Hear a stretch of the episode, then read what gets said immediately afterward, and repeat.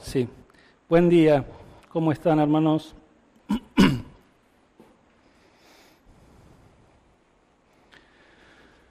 Bueno,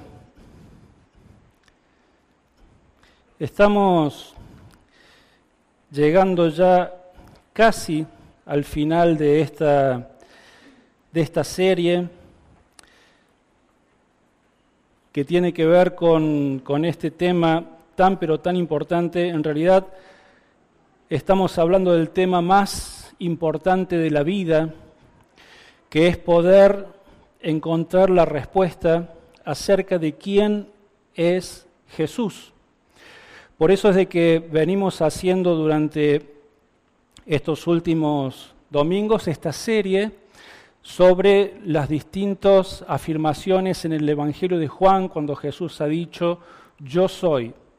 Y a través eh, de estas afirmaciones del Señor Jesús estamos nosotros queriendo conocer cada vez más quién es Jesús para poder responder, como decía recién, a la pregunta más importante de la vida, porque si nosotros no sabemos quién es Jesús, entonces estamos perdiéndonos el enorme privilegio de conocer cuál es el único camino de salvación que nos lleva a la presencia de Dios. Por eso es la pregunta más importante de la vida, es el tema más importante de la vida. Hoy vamos a estar analizando un, pasaje en el, capítulo 14, vamos a estar analizando del, capítulo 4, del capítulo 14, del verso 4 al 11, pero básicamente el, el, versículo sobre el cual vamos a estar enfocándonos es el versículo 6, que es donde el Señor Jesús dice estas palabras que son tan pero tan conocidas por la gran mayoría en donde Jesús dice, yo soy el camino, la verdad y la vida, nadie viene al Padre sino por mí. Ahora, cuando vamos a estar, como digo, en el, capítulo 14, me parece que es necesario de que nosotros podamos entender un poco cuál es el, el contexto en el que el Señor Jesús dice estas palabras, da esta afirmación, yo soy el camino, la verdad y la vida. Cuando nosotros estamos leyendo el Evangelio de Juan y llegamos al capítulo 13, a partir de allí hasta el capítulo 17 inclusive, nosotros entendemos de que todo lo que allí Jesús dice toda la conversación que él tiene con sus apóstoles, con sus discípulos, se da en el marco de la última cena. O sea, estamos hablando de que allí Jesús está a punto de ir a la cruz. Cuando él termina en el capítulo 17 su oración sumo sacerdotal por todo lo que ora, inmediatamente él después es arrestado y luego va a ir a la cruz. Entonces, lo que está sucediendo en este momento es de que Jesús está teniendo este último tiempo con sus discípulos. Él le está hablando acerca de, le está dando las últimas instrucciones antes de ir a la cruz, le está dando las últimas palabras de ánimo antes de ir a la cruz, le está eh, recordando las distintas promesas que de parte de Dios y en Cristo Él tenía para ellos antes de ir a la cruz. Es la última cena. Y tenemos que entender nosotros también de que este no era un tiempo que estaban celebrando esta última cena, no es de que era un momento de regocijo, no es que estaban distendidos, no es que había alegría, como podría suceder en una cena con amigos, sino que todo lo contrario. Era un momento en el que por las, los últimos acontecimientos que se habían dado en la vida del Señor Jesús, ya estamos hablando al final de los últimos días de su ministerio, la oposición se había levantado de una forma muy, pero muy cruda en contra del Señor Jesucristo y los apóstoles habían estado allí experimentando esto. Pero también había en medio de ellos, en el ambiente que se generaba en esta última cena, había en medio de ellos mucho desánimo, tal vez mucha frustración. Ellos estaban muy confundidos por, por, todo esto que había pasado los últimos días, pero porque en el verso 13, en el capítulo 13, perdón, Jesús ha dicho dos o tres cosas que esto debe haber generado aún un poco más de inquietud en sus corazones. Y lo que el Señor ha venido diciendo es de que en el capítulo 13, recuerden que nosotros vamos a empezar en el capítulo 14, así que un capítulo antes, Jesús ya ha venido diciendo de que en medio de ellos había uno que lo iba a traicionar. ¿Se acuerdan? Y ellos decían, ¿y quién es, Señor? ¿Soy yo? ¿Soy yo? Y comienza allí a generarse este clima de tensión y de confusión y de duda y de culpa quizás. Después Jesús en otro momento dice, yo me voy. Y a donde yo me voy, ustedes por ahora no pueden venir. Se iba el Señor Jesús, se iba este rey, este Mesías, el Cristo prometido de Dios que había venido para, según ellos, restaurar su reino allí en Israel, y sin embargo ahora se iba. Y encima les había anunciado que él iba a la cruz. Y encima de esto, Jesús también dice, hay alguien más entre ustedes que me va a traicionar, no a la, manera de Judas, pero sí a la manera de Pedro. Y le dice, Pedro, antes de que, el de que el gallo cante, vos me vas a negar tres veces. Entonces esta era la situación en la que se encontraban en esa última cena. Y es esa la razón entonces, vamos al capítulo 14, por favor, allí de Juan. Es esta la razón por la que el Señor Jesús, y vamos a estar, vamos a comenzar leyendo desde el versículo 1, para que entendamos un poquito también lo que está sucediendo. Digo que esta es la razón por la cual el Señor Jesucristo comienza aquí en el capítulo 14, verso 1, con las siguientes palabras, con el propósito de qué? De darle ánimo a estos hombres que estaban en esta condición de incertidumbre y todo lo que hemos dicho. Por eso el Señor Jesús comienza y dice, no se turbe vuestro corazón. ¿Creéis en Dios? Creed también en mí. En la casa de mi Padre muchas moradas hay. Si así no fuera, yo os lo hubiera dicho. Voy pues a preparar lugar para vosotros. Y si me voy y os preparo lugar, vendré otra vez y os tomaré a mí mismo para que donde yo esté, vosotros también estéis. Entonces, ¿se dan cuenta? Jesús obviamente sabía que los corazones de ellos estaban turbados, estaban confundidos y todo lo que ya hemos dicho. Entonces el Señor Jesús comienza con palabras de ánimo para los suyos. Y comienza hablándole de estas promesas eternas que Dios ha reservado para ellos en los cielos. Para ellos y por supuesto para todos aquellos que hemos depositado nuestra fe y nuestra confianza en el Señor Jesucristo para perdón de nuestros pecados para ellos y para todo aquel que cree en el Señor Jesús, pues las promesas eternas están reservadas allí para todo aquel que en Él cree. Entonces les está diciendo de que el cielo es un lugar absolutamente real, de que es el lugar que no solamente es un lugar absolutamente real, porque si no, Jesús dice, yo no se lo hubiera dicho, pero les estoy diciendo de que es real y no solamente es un lugar real, sino que yo me voy, ustedes ahora no me pueden seguir, pero yo me voy y me voy a qué? Me voy a preparar lugar para cada uno de ustedes. Y no solamente me voy a, preparar un lugar para cada uno de ustedes, sino que voy a regresar y voy a venir a buscarlos. ¿Para qué? Para llevarlos conmigo, para que puedan estar conmigo por el resto de la eternidad, en las glorias celestiales, en el esplendor de la presencia de Dios, en ese lugar de gloria, gozo, paz y felicidad eterna que no habrá de terminar jamás. No se turbe vuestro corazón.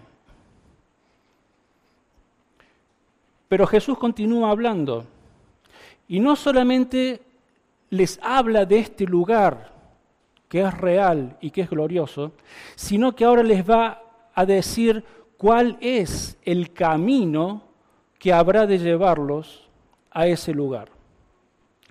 Entonces, Jesús va a comenzar diciéndoles, yo soy el camino, la verdad y la vida. Y vamos a comenzar leyendo ahora los versos 4 y 5. Después vamos a llegar al verso 6 donde está esta frase. Entonces Jesús, bueno, leo de nuevo el 3, dice, y si me voy y os preparo lugar, vendré otra vez y os tomaré a mí mismo para que donde yo estoy vosotros también estéis. Y en el 4 dice, y sabéis a dónde voy, y sabéis el camino. Le dijo Tomás, Señor, no sabemos a dónde vas, ¿cómo pues podemos saber el camino? Comenzamos con un problema. Comenzamos con una contradicción. Acá hay algo que no está funcionando.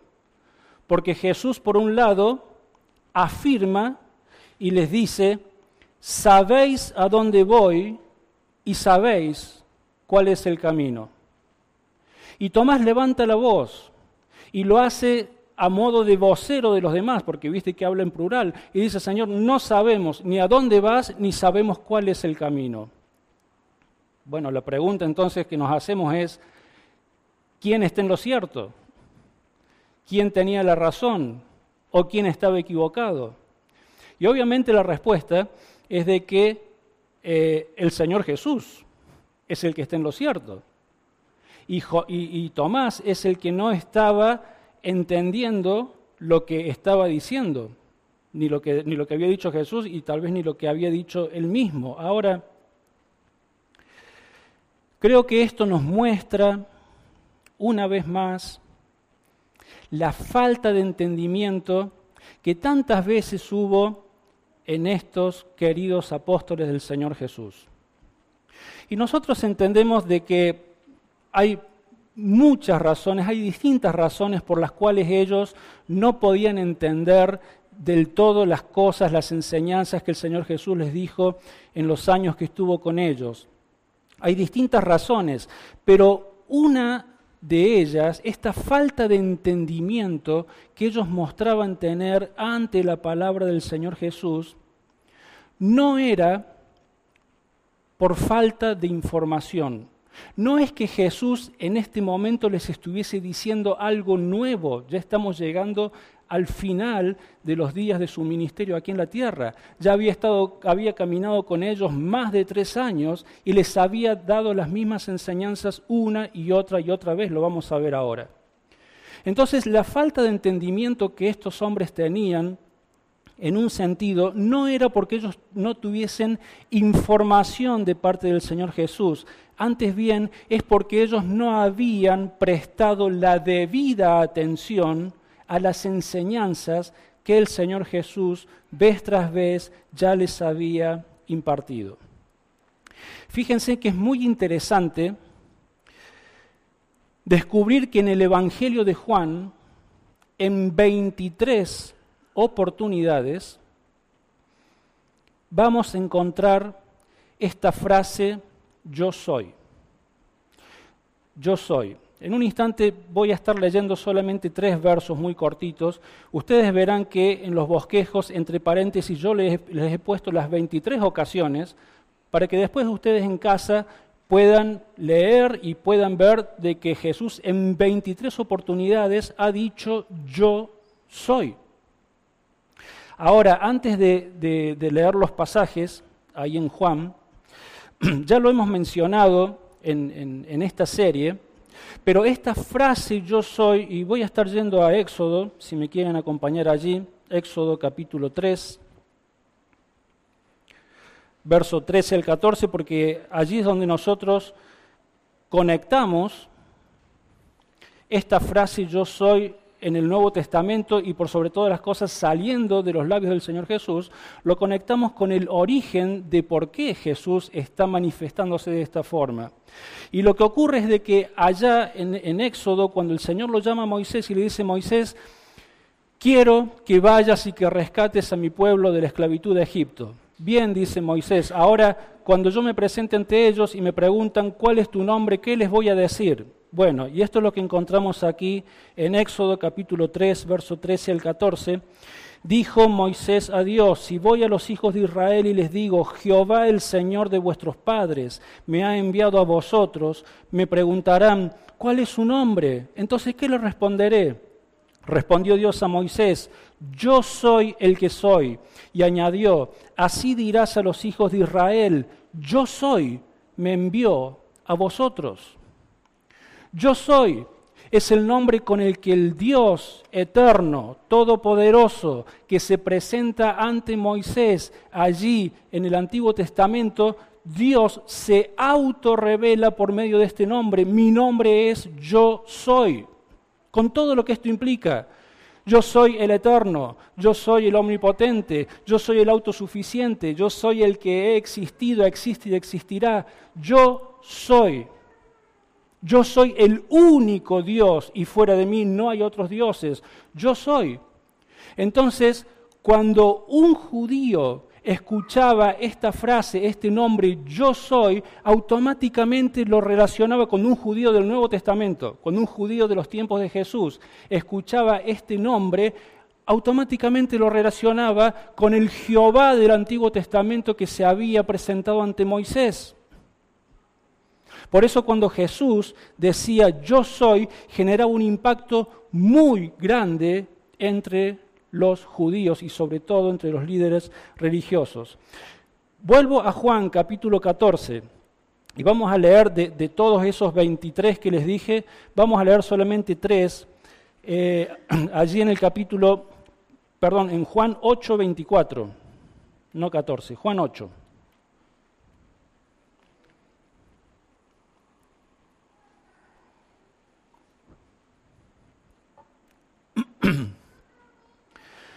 Juan 8:24 dice, por eso os dije que moriréis en vuestros pecados, si no creéis que yo soy, en vuestros pecados moriréis. Fíjense ahí mismo el verso 28.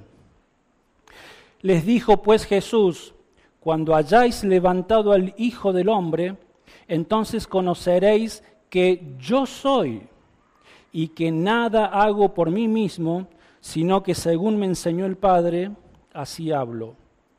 Y en el verso 58, allí del capítulo 8 dice, Jesús les dijo, de cierto, de cierto os digo, antes que Abraham fuera, yo soy. Y fíjense lo que dice el 59, ya que estamos. Tomaron entonces piedras para arrojárselas. ¿Por qué? Porque ellos decían de que Jesús blasfemaba. En otra parte también del Evangelio del Juan, no recuerdo bien ahora la cita, pero le dicen, no te apedreamos por buenas obras, te apedreamos porque vos siendo hombre te haces Dios. ¿Por qué decían de que Jesús se hacía Dios? Porque Jesús decía, yo soy, y se identificaba con el Jehová de allá del Antiguo Testamento. Ahora, de estas 23 veces que en el Evangelio de Juan Jesús dice yo soy, de esas 23, hay siete que Jesús va a unir esta frase yo soy con siete metáforas en donde él claramente dice de que él es el único medio de salvación y es básicamente lo que hemos venido viendo en toda esta serie de mensajes aquí en el Evangelio de Juan. Entonces en el capítulo 6 Jesús ha dicho, yo soy el pan de vida. Si alguno comiere de este pan, vivirá para siempre.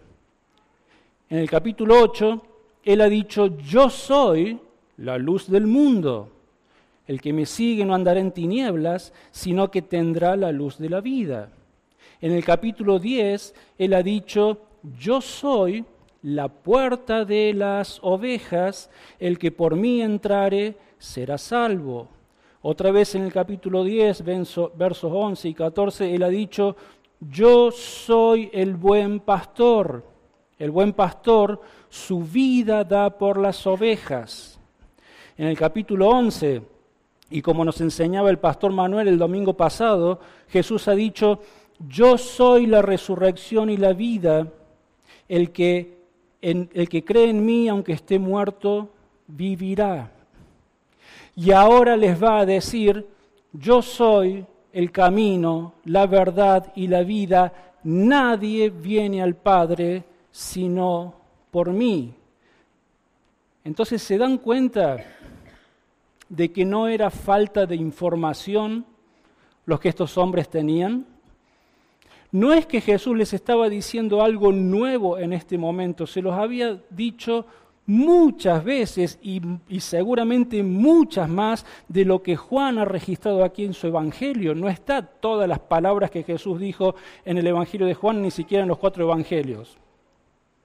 Entonces no era falta de información, era falta de haber prestado atención al mensaje más importante de la vida, que es el mensaje del Evangelio del Señor Jesucristo para la salvación de nuestras almas. Entonces, esto creo que también nos habla de cuál es la condición del corazón humano ante la revelación tan clara de la palabra de Dios. Ahora también entendemos que hay distintos factores, nos enseña la palabra de Dios, de que impiden de que la palabra de Dios pueda echar raíces en el corazón de un ser humano. Pero al mismo tiempo la palabra de Dios nos habla de que cada ser humano aquí en la tierra es absolutamente responsable ante Dios de prestar atención a la palabra de Dios y de responder a la palabra de Dios. Ahora, ¿qué es lo que pasa a causa de la condición del corazón humano?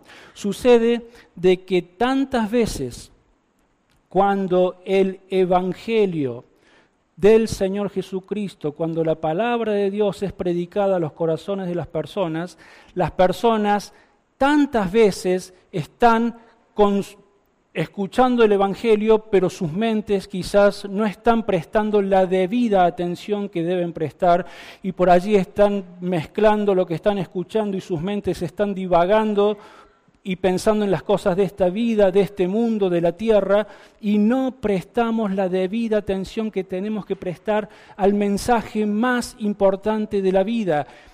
Y yo no sé si puede estar pasando esto en este mismo momento, mis queridos hermanos. Yo no sé si en este momento, en este lugar, tal vez en la próxima reunión, tal vez con, la gente que después puede escuchar estos mensajes que son grabados allí en el canal de YouTube, yo no sé si en este momento hay una persona que no tiene la absoluta seguridad y convicción en su corazón de que el día que parta de esta tierra vas a ir a la presencia de Dios. Tal vez no lo sepas, Quizás has escuchado el Evangelio otras veces y no has prestado la debida atención. Quizás este momento sea el momento en que es la primera vez en tu vida que escuchas el mensaje del Evangelio del Señor Jesucristo. Yo te quiero rogar que prestes la debida atención a lo que estamos hablando en este mismo momento, porque de la atención que prestes a este mensaje de salvación, de eso depende el destino eterno de tu alma. Que sepas quién es Jesús, que sepas que Él ha sido enviado por Dios Padre, que sepas que Él ha venido a dar su vida en una cruz y a derramar su sangre por causa de nuestros pecados, y que sepas de que necesitas ir corriendo a los pies de Cristo, confesar tus pecados, creer por medio de la fe que Él tiene poder para perdonar y pagar por cada uno de tus pecados y arrepentirte de ellos. Ese es Jesús, él es el único camino, Él es el único medio de vida, Él es el único que puede llevarte a las moradas eternas el día que partas de aquí, de esta tierra. Necesitamos prestar atención.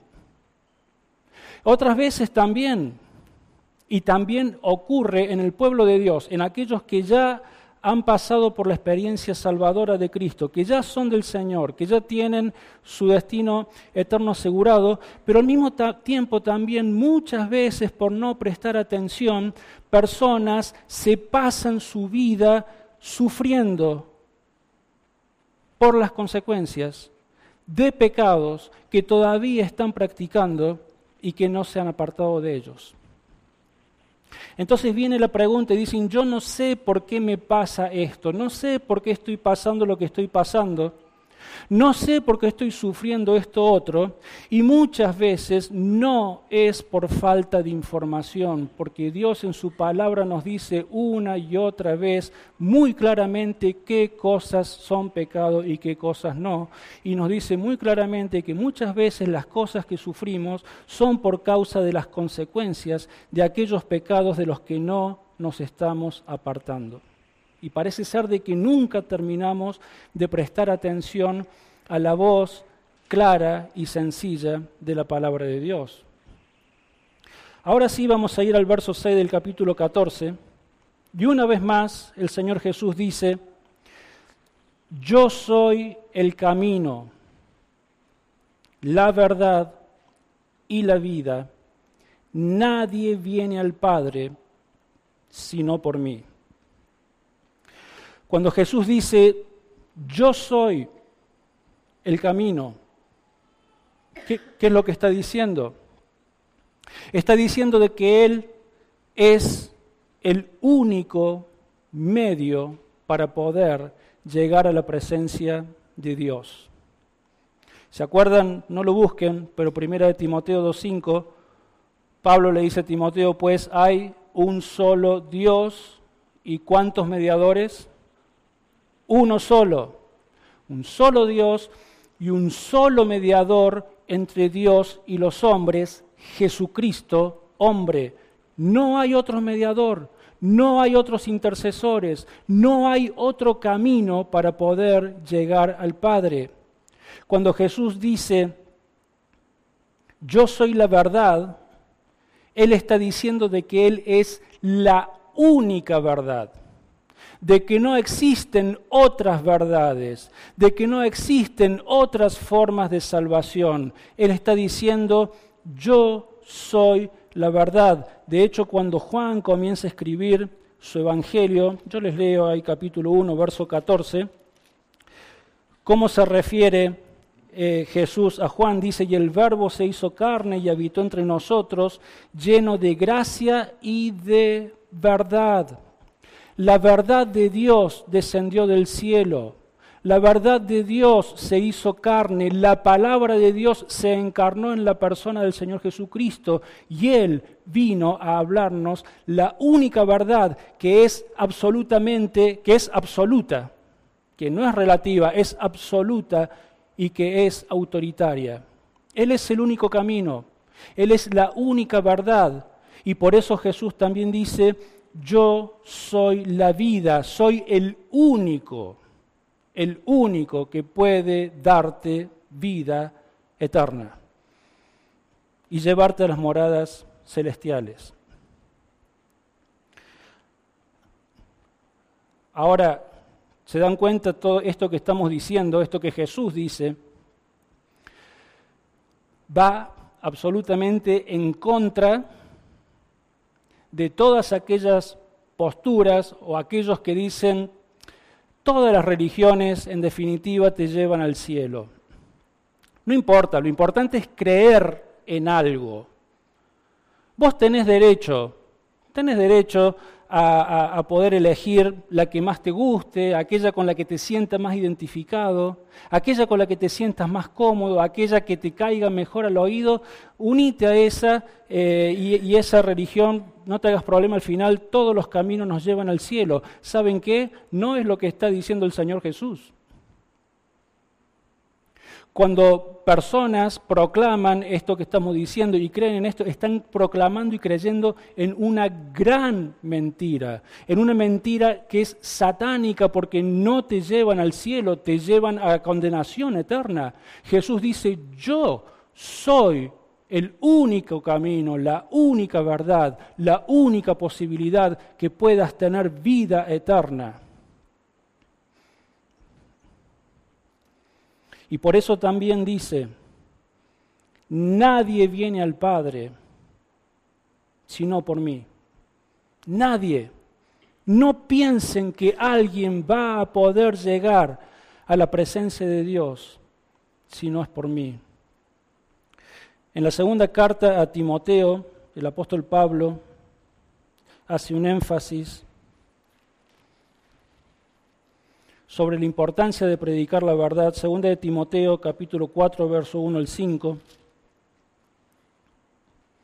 Y fíjense lo que, lo que Pablo le dice a Timoteo, le dice, te suplico encarecidamente delante de Dios y del Señor Jesucristo, que juzgará a los vivos y a los muertos en su manifestación en su reino, que prediques la palabra, que instes a tiempo y fuera de tiempo, redarguye, reprende, exhorta con toda paciencia y doctrina pues vendrá tiempo cuando no soportarán la sana doctrina, sino que teniendo comezón de oír, se amontonarán maestros conforme a sus propias pasiones. Eso ya estaba pasando en los tiempos de Pablo y Timoteo. Eso ha pasado en toda la historia de la iglesia. Eso está pasando en, nuestros tiempos. No importa, vos podés creer en lo que vos quieras. Cree en vos mismo. Y está todo bien. Tarde o temprano vas a llegar a las glorias. Y no es eso lo que afirma el Evangelio del Señor Jesús.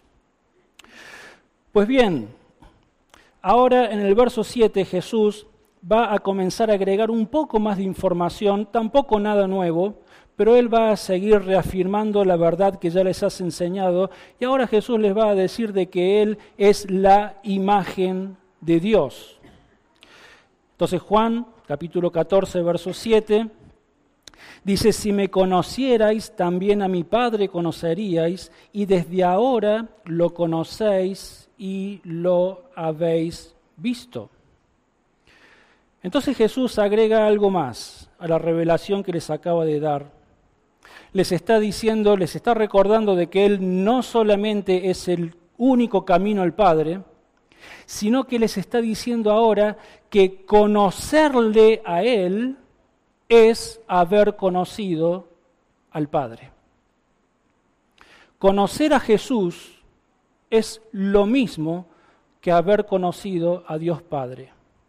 Escuchar las palabras de Jesús es escuchar las palabras mismas de Dios Padre.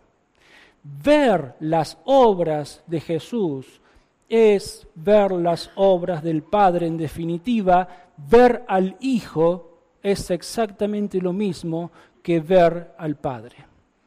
Y lo dice la Escritura en distintos lugares, no lo vamos a leer ahora, también se los puse en sus bosquejos para que después en casa puedan verlo, pero ahí tienen Hebreos capítulo 1, verso 1 al 3, Colosenses, etcétera, para que después lo vean. La palabra de Dios afirma esto, la igualdad del Hijo con el Padre. Pero ahora aparece alguien más en escena, Felipe. Y Felipe, igual que Tomás, va a mostrar que él también tuvo falta de atención todo este tiempo que el Señor Jesús había estado con ellos. Ahora vamos a leer el verso 8 y entendamos de que Jesús en este mismo momento le está diciendo a todos, y a Felipe incluido, si has visto, si me has visto a mí, has visto al Padre. Verso 7. Verso 8, fíjate que dice Felipe. Felipe le dijo, Señor, muéstranos el Padre y nos basta. ¿No acaba de decir Jesús en el verso 7 que conocerlo a Él es conocer al Padre?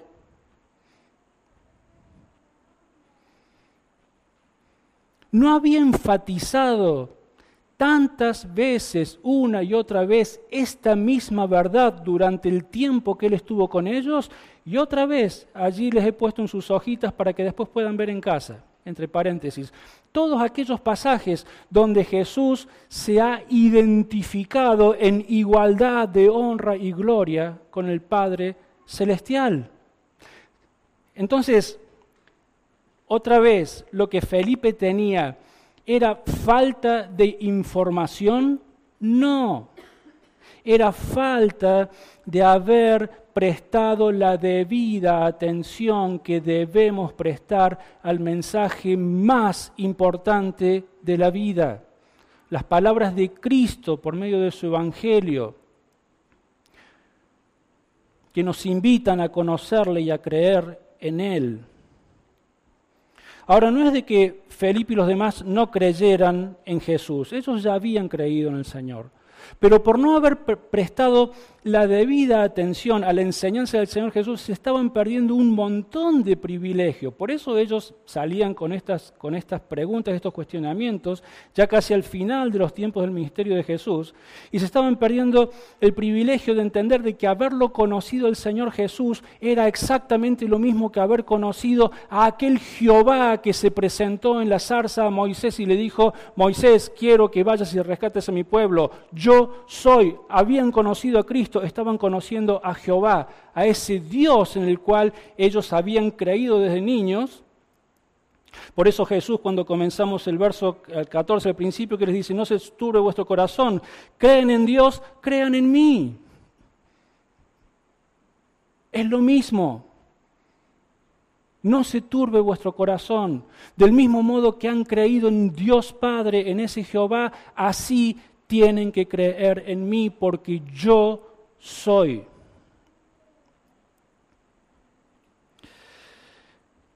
Entonces, en el verso 9, Jesús le hace un pequeño reproche a Felipe y le dice, tanto tiempo hace que estoy con vosotros y no me has conocido, Felipe. El que me ha visto a mí, ha visto al Padre. ¿Cómo pues dices tú, muéstranos el Padre. Tanto tiempo te lo dije, tanto tiempo te lo mostré. ¿Cómo es posible de que me vengas a hacer este planteo en este momento? Entonces, ya para ir terminando, Jesús va una vez más a concluir diciéndole de que Él es en el Padre y el Padre es en Jesús. Verso 10. Jesús le sigue haciendo preguntas a Felipe y le dice, ¿no crees que yo soy en el Padre y el Padre en mí? Las palabras que yo os hablo no las hablo por mi propia cuenta, sino que el Padre que vive en mí, Él hace las obras. Es como si Jesús le estuviese diciendo a Felipe, Felipe, seguís sin entender las verdades que tantas veces te he enseñado? ¿No te he enseñado tantas veces de que existe una unión inseparable entre el Padre y yo? ¿No te he dicho tantas veces que yo soy en el Padre y que el Padre es en mí? Pero a pesar de que Jesús enseñó estas y otras tantas verdades una y otra y otra vez, vemos de que ellos eran lentos para aprender. ¿Por qué? Vuelvo a repetir, por, esta no es la única razón, hubo otras razones, pero una de las razones, y no menos importantes que las otras, es porque ellos no habían prestado la debida atención a las palabras del Señor. Y queridos míos, cuando Dios habla, tenemos que prestar atención. Tenemos que creer en lo que Él nos dice. Tenemos que atesorar su verdad en nuestro corazón. Y tenemos que permitir vivir conforme a la verdad que Dios nos ha declarado porque si no nos estamos perdiendo de muchos privilegios, de muchas bendiciones, empezando por aquellos que todavía no son del Señor. Si no prestaste atención al mensaje del Evangelio de la salvación de Cristo, lo que está en juego por toda la eternidad es la salvación de tu alma. Fíjate si es el mensaje más importante de la vida. Sabemos de que hay cosas importantes en la vida, por supuesto que sí, la familia, el trabajo, la salud, no estamos minimizando eso, pero no son los temas más importantes y relevantes de la vida, porque el mundo va a pasar. Pero la existencia de las almas es por toda la eternidad. La gran pregunta es, ¿en dónde va a pasar la eternidad tu alma? Por eso es el tema más importante de la vida. Pero el Señor Jesucristo, Él siempre demostró tanto amor y tanta paciencia con los suyos que Él no tenía problema y seguía enseñando una y otra y otra vez las mismas verdades y así lo hizo hasta el fin. Y después de que Él ascendió a los cielos, lo siguió haciendo y lo sigue haciendo aún con nosotros por medio de su palabra y por medio del Espíritu Santo, que viene y nos habla y nos enseña una y otra vez las mismas verdades. Entonces, por un lado vemos al Señor Jesús que reprocha la falta de atención de ellos, como también en otras ocasiones. También lean, después les puse allí un pasaje en Lucas capítulo 24.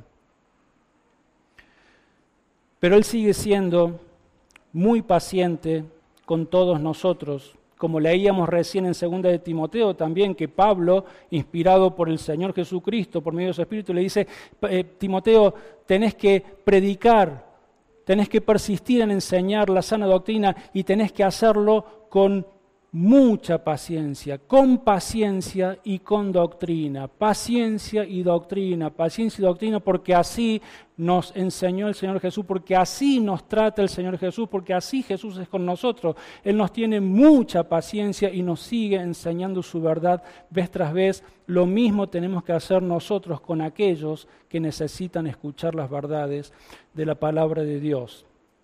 Entonces, Jesús le dice a Felipe y también a los otros que estaban allí, un poco en tono de reproche, pero al mismo tiempo enseñándoles con tanto amor y con tanta paciencia como él siempre lo hizo. Y leemos para ir terminando otra vez el verso 10 y el 11 ahora también. ¿No crees que yo soy en el Padre y el Padre en mí? Las palabras que yo os hablo, no las hablo por mi propia cuenta sino que el Padre que vive en mí, Él hace las obras. Creedme que yo soy en el Padre y el Padre en mí, de otra manera, creedme por las mismas obras. Lo que Jesús está diciendo es de que Él es Dios, de que Él es ese yo soy que se presentó allá en la antigüedad y que ahora se hizo hombre y vino a visitarnos. Lo que Jesús está diciendo es de que solamente Él es la imagen de Dios Padre. Lo que Jesús está diciendo es de que solamente Él es en el Padre y el Padre es en Él y porque solamente Dios es el único que podía abrir un camino para que los hombres podamos llegar a Él, solamente Dios podía venir a hacer eso.